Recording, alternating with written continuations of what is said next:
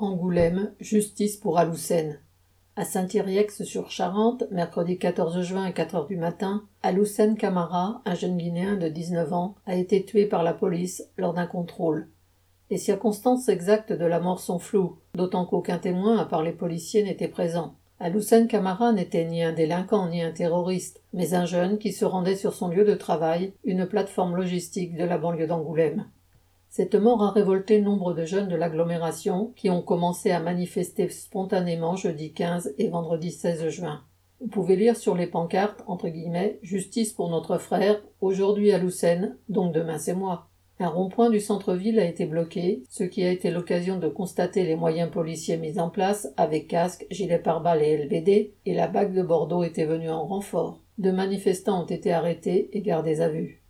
L'ambassadeur de Guinée est venu de Paris pour une marche blanche le samedi matin, appelant le millier de participants au calme et à attendre une décision de la justice. La mairie a organisé des réunions dans une cité d'Angoulême en parallèle des manifestations. Ces diversions n'ont pas fonctionné, les habitants des quartiers connaissant bien la police et sachant qu'ils pourraient être parmi les prochaines victimes. On pouvait alors voir ou entendre des slogans comme entre guillemets police assassin et des pancartes pas de justice, pas de paix et qui nous protège la police?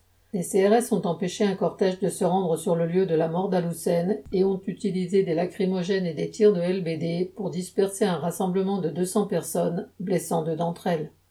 Les efforts de la municipalité et de l'ambassadeur visent à contenir la colère et à isoler les quartiers. Mais la famille d'Aloussen compte obtenir justice et elle a raison.